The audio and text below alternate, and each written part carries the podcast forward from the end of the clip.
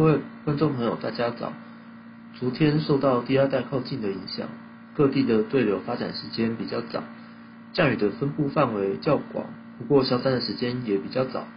今天凌晨，中南部沿海还是有许多对流发展，在清晨到上午这段时间，还是可能影响沿岸陆地。中南部、台东有较大阵雨或雷雨发生的机会。除了迎风面容易下雨，北部沿海也有发展出对流系统，带来局部的降雨。而白天期间，西半部普遍仍容易发展出热对流，带来雷阵雨的天气，整体都是不稳定的状况。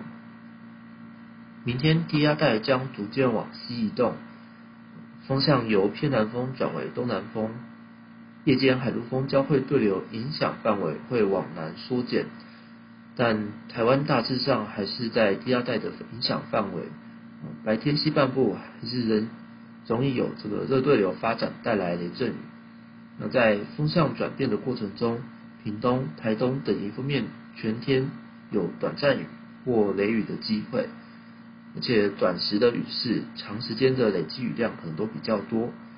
行经附近区域时，要特别留意路况。预计周四开始，低压带往广东沿岸移动，台湾会慢慢脱离低压带。不过，由于低压带有增强的趋势，而且太平洋高压的牺牲程度不够，呃，台湾就会位于低压带的外围到太平洋高压边缘的这个东南风环境，水汽量还是偏多。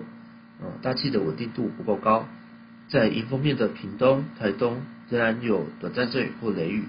呃，各地山区午后，呃，容易有较旺盛的热对流发展，而且可以往这个平地方向扩展。那周末到下周初期，呃，南海还是持续有这个低压活动的趋势，使得东南风还是比较潮湿。因此呢，午后热对流旺盛，啊，东南部容易。有降雨的状况还会持续一段时间。